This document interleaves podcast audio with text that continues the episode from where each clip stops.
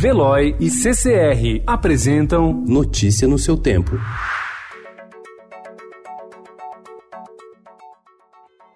Olá, sejam todos muito bem-vindos. Hoje é terça-feira, dia 26 de novembro de 2019. Eu sou o Cado Cortez e ao meu lado Alessandra Romano. E estes são os principais destaques do jornal Estado de São Paulo.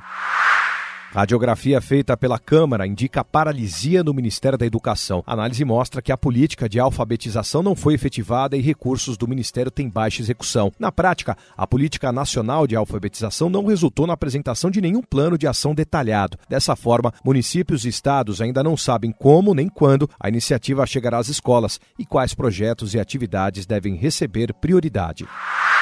O diretor do Banco Central, João Manuel Pinho de Melo, disse ao Estadão que a instituição planeja uma série de medidas para reduzir o custo de crédito ao cliente, entre elas o Zap de pagamentos, transferência online para quitação de contas sem uso de dinheiro e cartão. Também está em estudo o redesenho do cheque especial.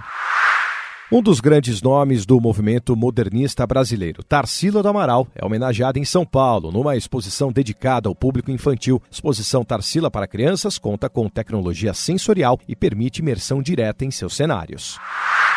Bolsonaro quer força federal na desocupação de terra invadida. Candidatos pró-democracia vencem em Hong Kong. Gases do efeito estufa atingem recorde.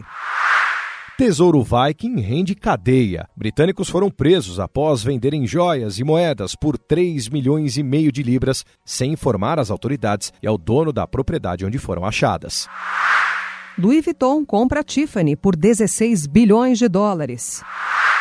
Anápolis de Lenu, os cenários dos livros de Helena Ferrante. Notícia no seu tempo. Oferecimento de Veloy. Piscou, passou.